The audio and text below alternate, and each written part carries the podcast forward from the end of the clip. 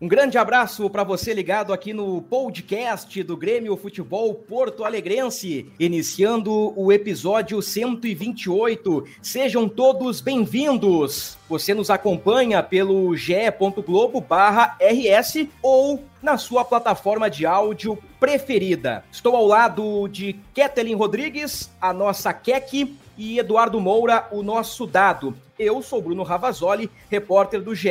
Globo, e juntos vamos repercutir a vitória dos titulares do Grêmio 2 a 1 sobre o São José. Teve golaço de falta do Campas e teve oportunismo do Diego Souza. Vamos falar bastante sobre o jogo, sobre as individualidades, repercutir tópicos da entrevista do técnico Wagner Mancini e também trazer informações sobre a semana do Grêmio. Te liga aí, está no ar o podcast do Imortal Tricolor.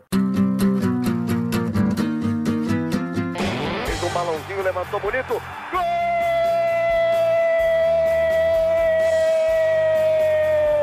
Uma grande jogada de Renato pela direita. Partiu Luan, dominou o lance, é bom, o lance é bom, o lance é bom, o lance é bom. Olha o gol, olha o gol, olha o gol. Golaço do Grêmio. Para Everton, chegou, fez a finta, outra boa jogada, cruzamento. Olha a chance, olha o gol, olha o gol, olha o gol, olha o gol, olha o gol. Gol! Do Grêmio! Episódio 128 no ar. O Grêmio venceu São José pelo placar de 2 a 1.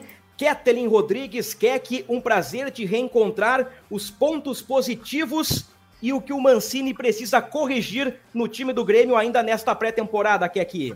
Fala, Bruno. Prazerzão estar falando contigo mais uma vez. Seja bem-vindo ao podcast do Grêmio, dado o torcedor do Grêmio também. Cara, Feliz por ter é, uma vitória ontem, né? Voltar a reencontrar o time titular do Grêmio, mas fiquei bastante preocupada com a atuação, assim. Vou tentar dar um desconto.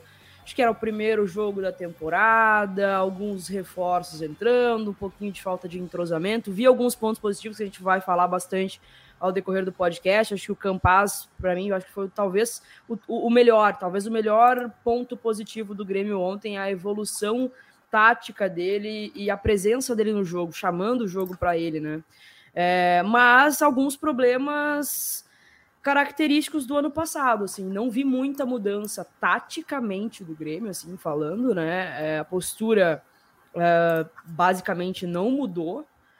É, muito problema de criação, que talvez o Benítez pode nos ajudar depois. Mas fiquei com uma pulguinha atrás da orelha. No meu vídeo do GE falei que foi o suficiente para ganhar do São José. Ponto. Um Grêmio pouco modificado em relação àquele que terminou o Campeonato Brasileiro do ano passado. O Grêmio foi rebaixado para a segunda divisão e não, não houve no time titular uma grande reformulação. O Grêmio iniciou com Gabriel Grando, Orejuela, que entrou na vaga do Wanderson ou do Rafinha, Jeromel, Bruno Alves, que entrou na vaga do Juan e do Kahneman, Diogo Barbosa, Thiago Santos, Lucas Silva, Campas, Janderson, que entrou na vaga do Douglas Costa, Ferreira e Diego Souza, a base do Grêmio muito parecida com aquela que terminou o brasileiro do ano passado. Dado, tuas impressões sobre a vitória do Grêmio 2 a 1 sobre o São José. Fala comigo, torcedor gremista. Bruno, um prazer estar contigo aqui, te dar as boas-vindas eh, publicamente, né? Uh, se junta a gente aí no, no, no, time do GE. A minha impressão é muito parecida com a Keck, assim, né? Eu o Campaz se destaca como a, a, grande notícia desse jogo, que foi meio insosso, assim, o Grêmio fez o que tinha que fazer ali, o resultado, eh, não dominou o São José, né, assim, na minha visão, não conseguiu eh, se impor como time coletivamente, não criou várias chances, não foi aquela pressão, né, os gols saíram de duas iniciativas individuais, assim, né, a cobrança de falta muito bem feita pelo Campaz e, e aquela arrancada do Ferreira que quebrou, né, tudo o que o São José estava montando para parar o Grêmio ali. Então, realmente foi um jogo assim mais morno e tal. O grande ponto é que realmente foi o primeiro, é, e aí é o primeiro mesmo, né? O Grêmio só fez coletivo, então é a primeira vez que encara outro outro oponente, né, durante a pré-temporada. Uhum. Não teve um jogo treino, não teve um amistoso que seja lá no CT Luiz Carvalho, no CT Hélio Dourado. Então, é, por isso, acho que dá para descontar um pouquinho, dá para é, né, olhar com alguma benevolência para é, uhum. para o rendimento do time para o desempenho, né? Como a Keck não viu, assim, não empolgou, mas fez ali o que tinha que fazer, ficou na segunda colocação, né? Só está atrás do Inter é, no saldo de gols, então, assim, sendo bem prático, né? Fez o que tinha que fazer e mostrou ali realmente um time muito parecido é, com o ano passado, é, não só em peças, mas o que se viu em campo mesmo também.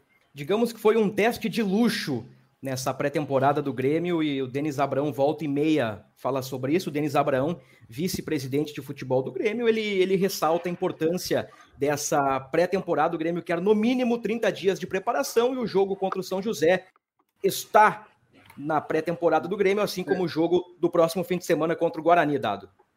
É, não, eu só ia dizer que acho que às vezes não, não pode a gente também aceitar muito isso como bengala, né? Que o Grêmio pode eventualmente usar muito mas na análise acho que tem que entrar, né? Não, não sei, não. Uh, é a primeira vez que vão a campo, que jogam, que, que é campo aberto com 90 minutos contra alguém que também né, tá brigando por alguma coisa no campeonato. Então acho que isso pesa um pouquinho, né? Eu tenho aqui algumas observações positivas do que eu acompanhei do jogo. Por exemplo, eu, acho que o Orejuela fez um primeiro tempo bem interessante ali pela direita. Ele, ele chegou à frente com alguma qualidade. Talvez não tenha tido uma atuação 100% boa eh, defensiva, mas no primeiro tempo eu gostei do Orejuela, no segundo tempo uma queda técnica e talvez até física. Mancini falou sobre isso, né, na entrevista. Não tem como não colocar o Campas na lista de destaques. Ele faz um gol de falta e dá uma assistência para o gol do Diego Souza, então automaticamente o Campas surge como um destaque do jogo. E eu quero exaltar o Ferreira, debutando com a camisa número 10 do Grêmio, ele tenta. O Ferreira tenta. é aquele jogador que tenta.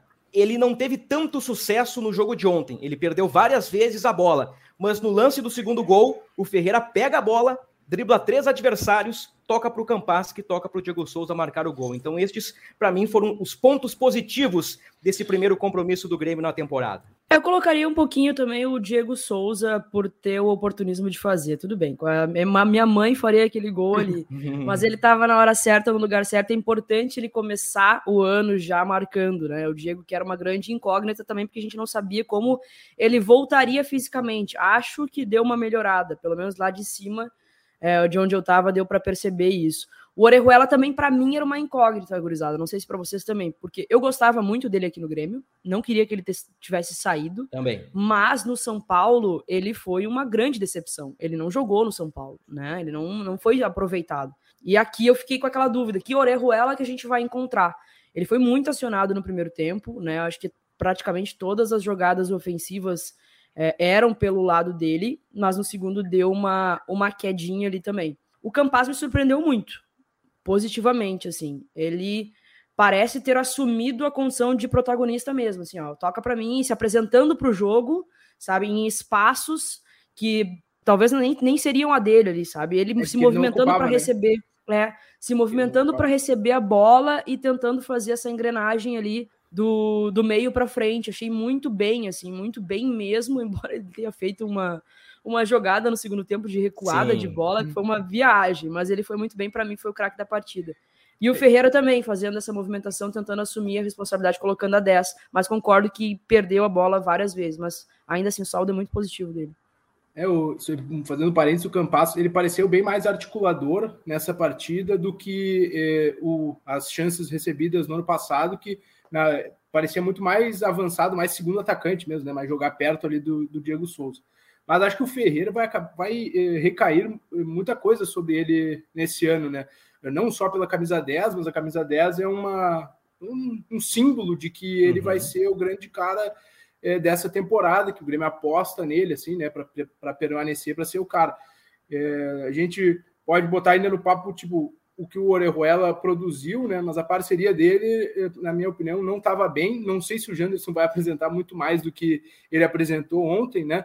É, mas não, no jogo assim não foi bem, foi muito participativo, movimentou, apareceu pelo meio, até centralizado. É, só que na hora da, de tomar decisão ali, muitos erros, né? Obviamente é o primeiro jogo da temporada, então precisamos observar mais. Né? Mas no ponto do Orejuela ali, acho que ele sofreu também um pouco sem, sem parceria, assim mesmo, porque o, uhum. o Janderson não estava numa boa tarde. É, Eu achei o Janderson meio afobado, Dado. A impressão que me dava é que ele estava muito afobado, assim, querendo mostrar serviço, querendo participar e se atropelava na, na investida dele mesmo, assim, sabe? O Mancini, no pós-jogo, dado e Keck, falou que o Janderson deu profundidade pelo lado direito, teve uma atuação segura e ele contribuiu na marcação. O que não pode acontecer é o Janderson virar o atacante tático e jogar por isso, né? uhum. né? É o que não pode é. acontecer. É, eu já tinha ontem né, no, no Twitter, que é a nossa grande bolha da, da vida, ele chamando ele de Alisson 2.0, né? Alisson 2, é, é aquela coisa. Então, gente com saudade é mais jogador. É, não, isso eu sem dúvida, só olhar carreiras, né? Assim, né? O que me parece tem um ponto interessante do segundo gol, que na hora do gol tive a impressão de que o Diego Souza gritou para o Janderson ali, porque de repente o Janderson podia estar impedido. Olhando a uhum. imagem, não estava, né? Não estava atrás da linha da bola quando o Campas toca, mas fiquei com essa impressão ali de de repente né, poder comprometer o gol, mas querendo ou não, o Janderson estava no lance ali, né? Ia conferir, ah. não fosse o, o Diego Souza, uh, né? me, me, parece que pedir, chamar ali para escorar para o gol, né? E, na, e, no lance é interessante ali que ele, o Campas quase entra impedido ou entra em alguns segundos antes do passe, e aí o Janderson faz o facão e leva o último zagueiro do São José um pouquinho a mais, um metro a mais. E aí o, né, o Campas também segura a passada e o essa dá para ver na câmera aberta ali, né, do, da transmissão da RBS TV e aí o Campaz fica em condição e o Ferreira larga a bola no Campaz. Então, tem algumas movimentações né, que são interessantes, mas uh, acho que foi assim pouco. E o Janderson tá com cara de titular assim né, até, até agora, porque saiu tá com toda Costa, a pinta. machucou o Jonathan Roberts, então ele, a, até a concorrência tá, né, tá, tá baixa para ele, digamos assim. Então, é, tem, acho que temos eh, que cobrar mais, esperar mais do Janderson, porque ele vai, vai ter vaga no, nesse time titular. Né? E preocupa, né, Dado, porque será que vai ser o suficiente? É, a gente tinha, por, por todos os problemas, a gente ainda tinha o Douglas Costa ali. A qualidade se perdeu demais. E o, e o Jonathan Robert não vai, não vai poder contar com ele por um bom tempo. Então, pela entrevista do Denis ontem, o Grêmio não está no, não, não tá no mercado buscando, mas deveria. Porque o Janderson, embora esforçado e tudo mais, é, mesmo que mostre algum um certo desempenho que ajude, não sei se vai ser o suficiente para o ano inteiro, né? Uhum. É. é. o Denis Abraão assim... disse que o grupo está fechado, dado, e que se surgir um negócio de ocasião, se surgir uma oportunidade, o Grêmio vai dar o bote. O Grêmio é clube grande, está sempre atento ao mercado, aquele discurso que a gente já conhece bem por é. parte dos dirigentes. Mas, em princípio, o grupo está fechado, é isso aí. É, e é, lembrar que durante a janela, né, é, o Grêmio teve como alvo o sorriso, embora muita gente diga que não, mas teve, negociou, chegou a acertar com juventude. Aí, na hora de o homem do dinheiro lá do Grêmio liberar, não liberou, né? não tinha como pagar o, o valor ali para o juventude. É, mesmo no parcelamento que eles conseguiram acertar com a juventude. Aí olhou para o Moisés, né, que o Grêmio confirmou isso também, da Ponte Preta, que acabou indo para o Fortaleza em substituição ao David, que chegou no Inter. Então, é, é, olhou opções para o lado e provavelmente já sabia que o futuro seria sem o Douglas Costa, embora publicamente não tenha dito isso. E não conseguiu fazer a contratação de alguém para o setor, além do Janderson, né? contratou o Janderson, claro. Então, fica uma lacuna do elenco que aparentemente foi identificada, mas não, não foi possível preencher, talvez por questões é, financeiras mesmo, da queda de receita aí para a Série B. Mas é, a lesão do, do Jonathan Robert ainda complica mais as coisas. A gente pode botar aí só para botar na roda de discussão que o Elias pode jogar pelos lados, mas seria um, uma, uma nova mudança, né? Porque ele sempre jogou pelo lado na base. Aí uhum. nas últimas categorias ali foi ser centroavante pelo Corpanzil, pela, pelo porte físico. Agora voltaria para o lado, sendo que o Mancini, se a gente lembrar, acho que usou ele pelo lado contra o América, que ele participa como titular, começa como titular e depois. O lance do pênalti é que depois é arquivado, né, da, daquela reta final do Brasileirão. Então, tem talvez o Elias para arranjar um espaço para o Elias jogar também, que é muito cobrado, né, mas é igual, eu acho que o Grêmio precisa de número, né, precisa de gente para aquele setor. E não só para aquele setor também, Dado. Ontem eu fiquei pensando, uh, depois do segundo tempo, voltou, o Grêmio voltou e tal, eu fiquei pensando, cara, quais modificações o Mancini pode fazer, né? E aí eu não tava com o, a escalação ali, as opções que ele tinha na, na hora. Fiquei com preguiça de olhar e fiquei tentando fazer uhum. uma, uma, um exercício na minha uhum. cabeça de quem seriam as opções. E, cara, o grupo tá curto. É, o tá grupo curto. tá curto demais. O, o Felipe, não sei se vai ser, pelo que eu li, né, na, na, na, bolha do Twitter, a galera não curtiu muito o Felipe para ser o substituto do Orejuela, então a gente precisaria de alguém ali. Ontem entrou o Tonhão, que eu achei engraçado o, o Mancini falando Tonhão na entrevista coletiva. E, eh, cara, o grupo tá escasso, o grupo tá curto, a gente vai ter que aproveitar muito a nossa base e eu fiquei bem preocupada com isso também. Do Pensar meio pra que- frente, do meio para frente, o Mancini tem à disposição. E aí eu tô pegando meias, extremas e atacantes, porque volante o Grêmio tem um monte. Um monte de, de, de volante. Do meio para frente, Campas, Benítez, Pedro Lucas, Gabriel Silva, Ferreira, Janderson, Diego Souza, Turim e Elias. Eu não coloquei o Jonathan Robert, que tá machucado, e o garoto Rubens, que foi um destaque na copinha, também tá machucado, né, Dado? Então as opções realmente É. são pequenas pro Mancini. Lendo as opções, né, Bruno quer que assim, parece que vai ter que mudar um pouco a maneira de jogar, né? O Grêmio joga com extremas e, e dessa, dessa forma há muito tempo, assim, desde lá do Roger, né, na montagem do, do elenco, mas a impressão que passa, assim, né, que de repente o Mancini até falou sobre isso, fazer um quadrado no meio-campo com o Benítez e o Campaz, é, e não sei, assim, né, com essas opções, porque extrema, extrema mesmo, assim, é o Janderson e o Ferreira, né? Aí tu pode adaptar o Campaz. É, ou pode- colocar o Campaz na direita e o Benítez no é, né? Campaz. E, e- e colocar o Benítez no time. Então, é, é, acho, eu acho que é uma tentativa bem válida usar o Campas por fora e dar liberdade para ele, né? Mas não sei se o Mancini vai ter essa, né? Essa, enfim, vai colocar isso em prática. Mas está realmente um pouco escasso aí de opções o, o elenco. O que, que vocês acham da dupla Thiago Santos e Lucas Silva?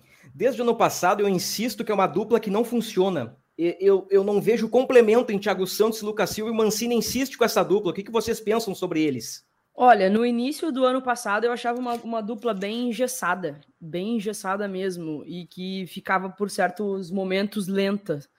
Depois de um período, a, o Lucas evoluiu bastante, principalmente em questão de movimentação. Eu achava que o Thiago ficava mais preso ali para roubar a bola e o Lucas se movimentava mais para tentar é, um lampejo criativo. Ontem não vi muito isso do Lucas. Ontem achei bastante engessado o meio-campo mesmo, com o Campaz vindo buscar muito a bola. Né? Se o Lucas é, jogar da maneira que jogou a finaleira do ano passado, o Lucas tinha muito a bola. A, a bola passava muito pelo Lucas Silva. Aí eu acho que funciona, se for com essa mentalidade. Mas os dois engessados, aí fica realmente bem, bem pesado o meio-campo. Né? É, eu acho que fica pesado também. Acho que o Mancini podia eh, dar uma observada no um deles com o Vila Sante, né? Entendo a dificuldade dele de de repente tirar um dos nomes ali, né? Porque Uhum. tira o nome Thiago Santos, tira o nome Lucas Silva. É, acho que o Vila Sante eh, sai mais, então, ou teria que segurar o Lucas, que talvez eh, não, não esteja fazendo essa função mais defensiva, não esteja né, na cabeça do Mancini, talvez não seja um 5, e aí tu fica ali com o Thiago Santos, mas tá, eu acho que tinha que testar até para dar mobilidade ao time, né? O Vila Sante me parece mais móvel. Ou então, a gente estava falando que falta um, um extrema-direita, de repente, tentar encaixar o Vila Sante por ali. Não sei se é o, o canal, assim, mas né, tem um jogador que é de seleção. Uh, Tipo um Ramiro. Grêmio, é, o Grêmio Transformar o investiu. Vilha Sante no Ramiro. O o Grêmio investiu, né? Tentou, assim, para tentar alguma, de, de alguma maneira encaixar ele do time, porque se por dentro o Mancini acha que ele não dá a resposta, tentar colocar ele no time, assim. Não acho que o Vila Santos seja um craque, mas o Grêmio foi lá e pagou, né? Seus 3 milhões de dólares nele. Ou então tenta recuperar esse investimento. Não pode ficar o cara no banco, né? O, o Vilha Sante, para vocês, ele é um segundo volante, ele é um terceiro de meio. Tu sabe que eu tô meio em dúvida ainda com relação a qual é a posição do Vilha Sante. Onde é que esse cara rende? Onde é que o Mancini vai encaixar esse cara? Para mim é segundo. É, Segundo mim volante. Então seria Thiago Santos, Lucas Silva e Vilha Sante, mais É. Campaz ou Benítez. Por aí, É. no Grêmio Por ideal. aí, e- ou um tripé, né? Se a gente pegar aí uma mudança, que o Grêmio usou muito, mas enfim, e aí tiraria um dos caras da frente. Deixar Ferreira e Campas, por exemplo, aberto, sei lá, com um tripé no meio. Uhum. Talvez fique um time meio sem qualidade no meio campo, né? Com os três volantes ali, mas enfim. é, eu, eu acho que ele é um segundo, assim, com saída, mas um segundo. Então, o Grêmio não conseguiu realmente usar o potencial que ele supostamente mostrou e tem, né? Para colocar em campo, assim, né? Tudo que se via nele no Cerro lá. Há pouco a Keck falou sobre elenco curto. Que é uma expressão que foi muito mais utilizada pelo rival nos últimos anos. É, esse aí, grande Eduardo Cudê. Mas, de fato, eu tô olhando aqui o, o, elenco do Grêmio e antes, apenas fazendo uma lembrança, eu esqueci de colocar o Rildo naquela nossa conta ah, é. dos ponteiros e dos jogadores do meio para frente. Então, coloquem o Rildo aí, mas é um garoto que tá surgindo. Eu tô observando aqui, zagueiros. O Grêmio tem Jeromel, Bruno Alves e Rodrigues, que o Kahneman tá fora. Ou seja, para o início de Copa do Brasil e Série B, já pensando é aí, né? lá na frente, tem que ter pelo menos mais um. Pelo menos mais um. Lateral, o Grêmio tem o Orejuela. Tem o Felipe, que não sei se aprovou. O Lucas Cauã ainda um guri. E o Léo Gomes machucou de novo, né, Dado? Agora é uma questão é, foi... muscular, ah, né? Coitado do Léo é. Gomes, cara. É, coitado mesmo. O Mancini até citou na entrevista, né? Ah, o Léo Gomes teve uma lesãozinha. Aí perguntei para o vice-futebol Denis Abraão, disse que foi uma lesão muscular. Eu não consegui mais detalhes de tempo de parada ou extensão. É, geralmente até é uma coisa normal, né, né? Quando tem essa lesão articu de, de, articulação muito longa, assim, quando o cara volta, ele tem problemas. Mas enfim, né? O Léo Gomes está sem jogar com frequência desde 2019. É bom lembrar que ele jogou ano passado, né? Disputou três jogos pelo time de transição e tudo mais mas aí também teve lesão no passado, muscular de novo, agora de novo, então é, é bem difícil esse retorno aí do Léo, que era um cara com um potencial, assim, né? Tava numa enorme tava, potencial. Tava crescendo na carreira quando, quando teve a lesão. Então, realmente é, é preciso olhar para esse jogador. A gente já fez matérias até, mas tem que ir atrás mais dessa situação, porque não pode, né? Mais dois anos e três ou quatro meses aí do cara uh, sem, sem poder jogar, sem poder trabalhar, né? É, é, duro. Eu fico apavorada. Apavorada. Eu nem, nem conto mais com o Léo Gomes, nem é. tem como contar, assim.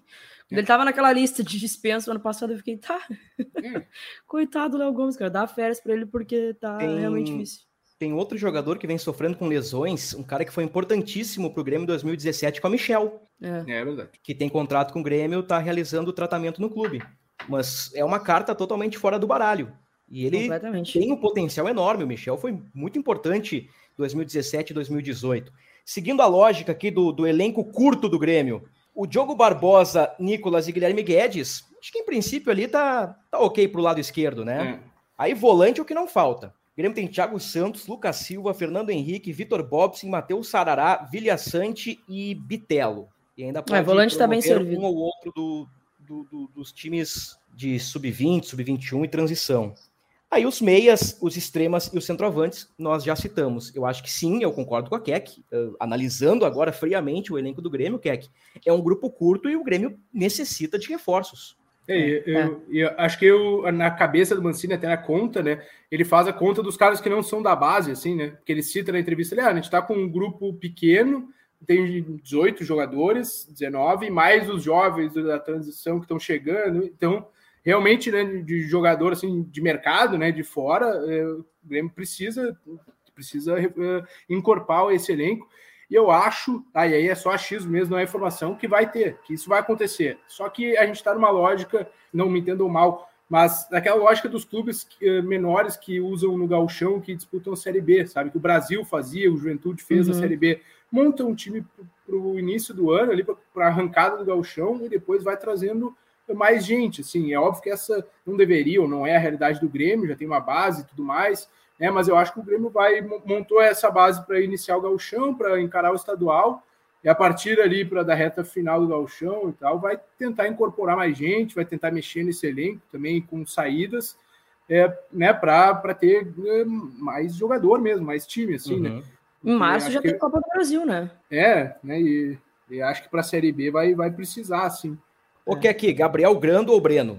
Cara, eu gosto dos dois, tá? Para mim, qualquer um tá bem, tá bem servido. Eu acho que eu, eu tô pelo Gabriel, né? Não sei se vai fazer testes aí, porque o ano passado ficou uma incógnita, né? Uhum. Ah, qual vai ser o goleiro titular? Um jogava uma, outro jogava outra. Para mim, tanto faz. Assim, acho que a gente tá bem servido de goleiro mesmo. Independente Grêmio, da escolha, tô feliz. Grêmio pretende revezar os goleiros, né, Dado, nesse, nesse início de gauchão aí, dar minutagem para Gabriel Grando, Breno, no caso, fazer um vestibular de pré-temporada. É, dá ritmo né, para os dois e até entra no que a gente ia comentar, né? Se a gente pegar que esse jogo com São José titulares, a projeção é que Guarani também seja titulares né, no, no domingo, dia, a gente está gravando aqui dia 13 de fevereiro, no domingo, dia 6, e aí no dia 9 contra o Aimoré, pelo que o Mancini revelou ali na entrevista, seria é, time reserva. E aí já seria a primeira chance né, para a gente ver o Breno, por exemplo, né, em campo, nomes como Rodrigues, enfim, talvez o Lucas Cauã aí, que a gente citou dos, dos guris, até talvez o Elias, né? Porque até lá talvez passe aí a quarentena, o período da, da Covid. Mas enfim, é, é, a partir daí, né, primeira chance do Breno, então dois jogos para o Gabriel, um Breno, e aí a, a informação é que seriam dois jogos para cada, né? Então viria uhum. um outro jogo a seguir para o Breno, e a seguir seria o, o Juventude, né? Dia Juventude 13, na Arena. Na Arena, que seria o, o que eles consideram o último uh, ato da pré-temporada, né? Fechar uhum. um mês de pré-temporada, as quatro semanas, naquele jogo com o Juventude. Esse time reserva do Grêmio aí, para daqui a duas rodadas, para o jogo do Aimoré, né, Dado? Isso. Digamos que é um misto do grupo principal com um misto do transição. É, eu ia perguntar isso, não seria o transição, seria um mistão de tudo. É, a gente até estava trabalhando, buscando a informação, o pessoal da transição não sabia se seria eles, né, contra o Aimoré. Aí o Mancini, pelo que colocou ontem, falou: não, nosso time B, né, o nosso time B aqui desse grupo, então seria né, o time reserva do grupo principal. E aí, eh, só que fazendo ali, fazer uma projeção de time, né? Tu vai ter que chamar a gente à transição. Porque, pelo que a gente estava falando aqui, de grupo curto, né? Por exemplo, é, o Rodrigues é um zagueiro só. Vai ter que ou usar o Heitor, que está agora fora por Covid, mas pode já né, retornar do, do período de quarentena, ou usar um zagueiro da transição, né? Para dar descanso ali para o Jeromel, para o Bruno Alves. Na lateral, por exemplo, o Mancini não usou o Lucas Cauã, né, que ficou no banco, mas é o lateral que, que tem à disposição. Vai dar para ver o Nicolas ali, mas acho que vai ter que ter uma mescla com, com peças da transição, porque até não fecha, meio que não é, fecha grupo, é, assim, né, para é. fazer. Dá para projetar por aqui, ó, Breno, Lucas Cauã, Rodrigues, aí o Heitor e o Nicolas. Fernando Henrique. E Vidiaçante. E Vidiaçante, é, ou Sarará e Vidiaçante. Benítez. Benítez joga contra o Guarani já ou não? É uma boa questão, né? É Depende do bid. É, ele saiu, ele foi, acabou de sair o bid, o Benítez. Até hoje, aqui, tarde de quinta-feira, está regularizado. Pela, pela fala do Mancini, não sei, a impressão que, que tem que joga, assim, né? Que ele vai tentar botar os dois juntos ali. Mas também não sei o que, que vocês o que vocês interpretaram ali, se ele fica como opção, se ele. Não, eu acho que tem que jogar. Eu acho que é, é, centralizado ali pela função que ele, que pelo menos a gente esperasse que for que, que ele viesse, né? O Grêmio precisava de um substituto pelo, do Jean-Pierre. Aí veio o Campas. Não é bem o substituto do Jean-Pierre. O Grêmio precisava de um camisa 10. Foi pro Ferreira, uhum. mas o, o uhum. acho que é o Benítez que vai fazer é. essa função aí. É, eu acho que o Grêmio vai ter muita cautela com o Benítez.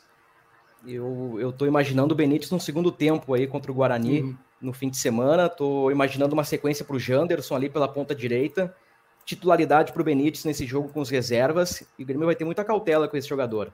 Até pelo histórico físico do Benítez, uhum. e pelo que o Grêmio fala, e pelo que a gente sabe do bastidor do clube, o Grêmio aposta muito no Benítez.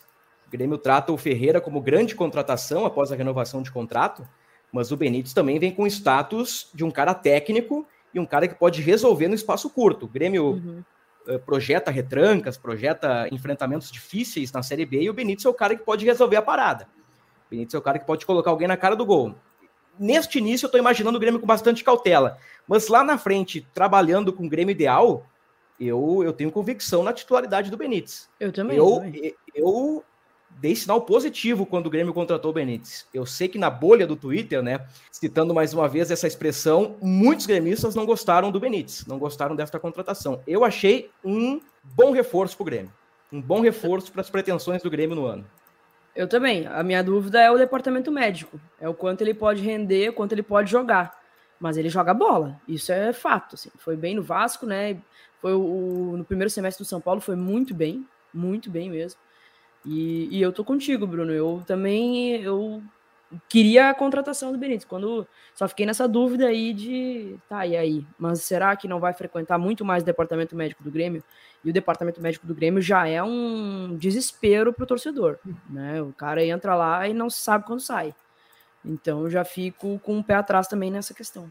Mas se puder é. jogar, vai ajudar. Falamos há pouco do Léo Gomes, né? Que é uhum. um exemplo disso. O Michel também. Mas justiça seja feita, a última lesão do Michel não foi no Grêmio, foi, foi no Vasco. No Vasco, né? E, e ele é. teve problema também no Fortaleza, se não me engano. Quando teve. ele foi emprestado pelo Grêmio, teve problema no joelho também, é, né?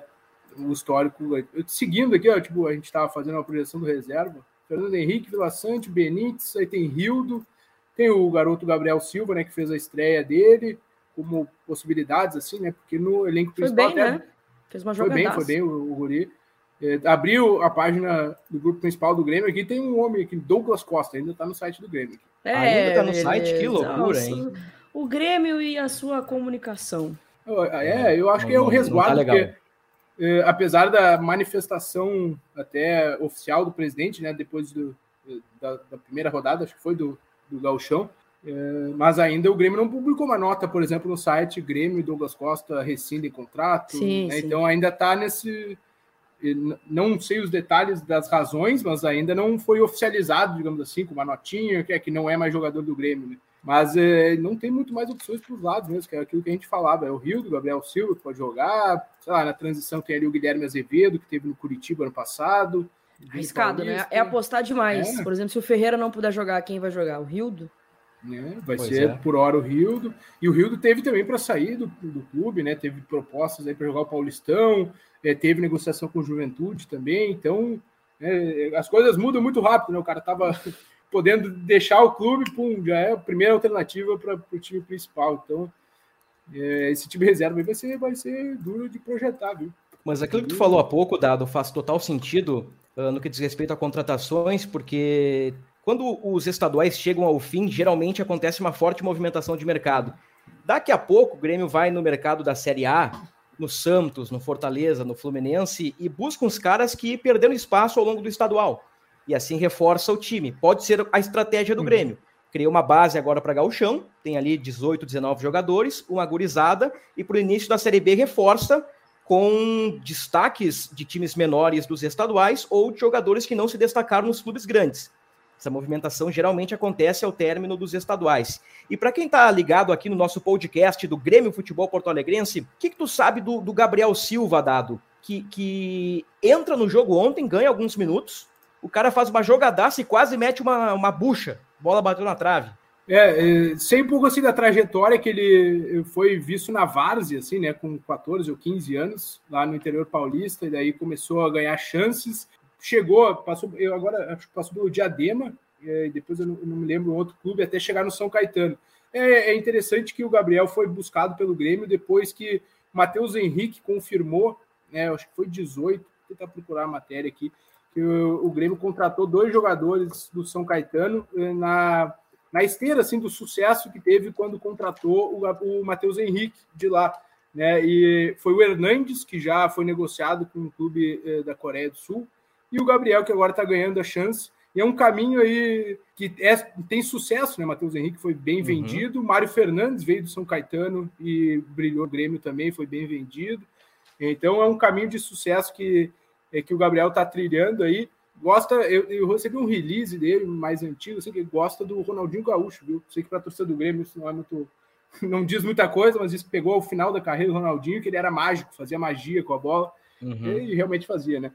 É, mas é um que... ele tá certo, né? É, exatamente. Para torcedor do Grêmio, não, mas ele futebolisticamente está correto.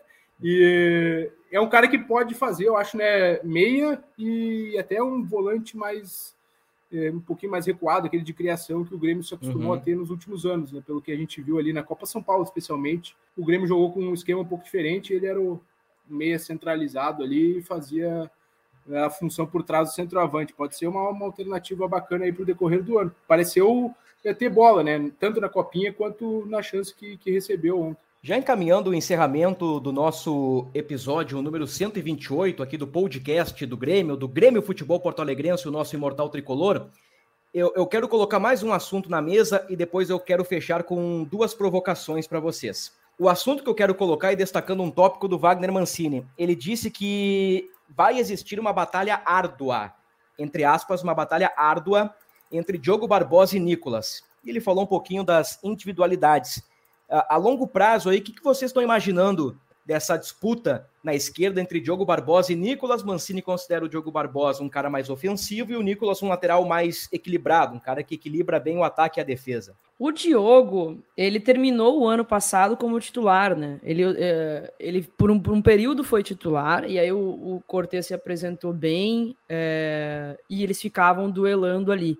mas muito mais duelando não de quem era melhor, mas quem era o menos pior, eu acho, que o que menos comprometia. E eu vejo a disputa desse ano também dessa forma. Assim. Não acho que não tem um, um grande cara para lateral esquerda, sabe? Ó, esse aqui, é que nem o Caio Henrique era o cara para lateral esquerda. Eu acho que vai ser mais ou menos por aí. Eu não não não sou profunda conhecedora do futebol do Nicolas. Ontem ele pareceu bem esforçado também e tal, mas eu acho que também ontem o Diogo Barbosa também fez um jogo ok, assim, não não não comprometeu. Eu acho que a disputa vai ser mais ou menos por aí, Bruno, porque o, o Diogo Barbosa ele não enche os nossos olhos, né? Não é o não é incontestável, mas ele faz bons jogos, como terminou o ano passado fazendo golaço inclusive na arena. Né? É, então eu acho que a, acho vejo a disputa mais ou menos por aí, assim. Quem menos comprometer vai ficar com a titularidade. Eu acho que tem que começar com o Diogo mesmo, porque com nas chances que ele ganhou do Mancini, é, o Diogo fez os melhores jogos com, no Grêmio, assim, né? Uhum. É, antes com os, com, os treinador, com os treinadores anteriores que ele ganhou eventual, eventuais chances, assim, não, tecnicamente não foi tão bem, assim, né? Então, até, tipo, não é nenhum erro outro. Ontem ele errou ali naquele, no lance do gol do São José, né? Que ele tentou afastar a bola, acabou devolvendo pro, pro o cara de escanteio e aí na, no cruzamento posterior saiu o gol. Mas eh, tecnicamente no jogo ali ele estava bem adequado, assim, só que ele não, não fez tanto, assim, não fez a diferença, né? E acho que talvez o Grêmio pelas laterais não, não seja o caminho para fazer a diferença. Um time bom da Série A, ele precisa de laterais, né, para aparecer para o jogo fazer a diferença. Acho que na Série B o Grêmio não vai precisar tanto assim de dois craques nas laterais, né? fazendo uma pequena projeção. Acho que o Nicolas mostrou assim mais aquela questão física, muita vontade, assim, entrou querendo, sabe? Entrou bem, fez coberturas rápidas, assim, voltou rápido, pareceu forte, bem fisicamente, assim, né? E até acho que eu peguei a elevador lá na arena com a família deles, estavam procurando um camarote lá, estavam meio perdidos, porque a, a, tinha uma criancinha que estava com a camiseta Nicolas, então uhum. suponho que seja a família é, dele. É, só pode, só pode. É, é e, é. E, então, acho que ele também entrou bem assim no jogo, né? Mas uh, acho que tem que dar uma sequência para o Diogo mesmo. É, é o que tem. O Grêmio gastou demais com ele, foi um negócio muito caro para o retorno que recebeu, foi, mas acho que tem que insistir, sabe, até dar esse galchão, ver o que, que ele consegue Um negócio apresentar. ruim, né, Dado? Jogando limpo é, com, a, é. com, a, galera, um negócio ruim, né? Até agora, o resulta pelo resultado prático, um negócio ruim, né? Não ficou pior ano passado, porque ele não bateu as metas lá para comprar mais 12%, né, que, que tem estipulado o gatilho em contrato, então não ficou pior ainda o negócio, né? É, mas esse ano, se ele é, continuar como titular jogando, provavelmente ele vai bater ali a meta que está estipulada com o Palmeiras, o Grêmio vai ter que desembolsar um valor. Mas o ponto é isso, o negócio, pelo que ele apresentou no campo, foi ruim, realmente. O Grêmio tem gastado mal também, né? Bom dizer. Tirando Bastante. talvez o, o, o Campas foi muito caro e ainda pode dar um retorno, mas uh, o resto aí, né? Pagou no Pinares. Eu já falei que várias vezes é que perguntam onde está o dinheiro do Grêmio, né? Só que o Grêmio gastou mal, não é? Eu, na minha visão, não tem ninguém roubando. O Grêmio gastou é. muito dinheiro, gastou mal. Né? folha de quantidade de rescisão aí né, durante todo é. o ano, faz vezes 12 aí, 15 milhões, vai ver quanto gasta, né? Então, gastou mal. Mas enfim, acho que. Uh, Betado, tu acabou de me lembrar um negócio que eu não queria ter lembrado, tá? Que o elenco de 15 milhões caiu. Foi rebaixado. A gente, a gente é, corta aqui. Ô, João, João essa parte. Ai, essa foi inacreditável. É. Mas agora fechando com duas provocações. A primeira, Keck, no segundo gol do Grêmio, quando o Ferreira arranca e toca para o Campaz. O goleiro Fábio do São José precipitou ou ali é mérito do Campaz? Bah, boa pergunta. Eu vou dar o um mérito pro Campas. Vou dar o um mérito pro Campas porque o Fábio é experiente e não acredito que ele tenha se precipitado. Vou dar o um mérito pro Campas que fez uma partidaça ontem e vou, vou, vou contar com ele nessa. Mérito do Campas ou o goleiro deu uma vacilada ali, Dado? Para mim, o Fábio deu uma vacilada, assim, e até é meio olhar de fora, né? Porque às vezes o fala, sei lá, com preparador de goleiros e tal. Os caras dizem que ele tem que sair mesmo né, nos lances para abafar e tal, mas eu não consigo entender, porque o Campas ia ter dificuldade para finalizar dali, né? Tinha um zagueiro meio chegando, enfim. Eu acho que foi uma vacilada. Eu acho que em lances assim é meio vacilo do, dos goleiros. Agora a última provocação para fechar. Keck, o gol do Campas é candidato ao prêmio Bucha ou é exagero?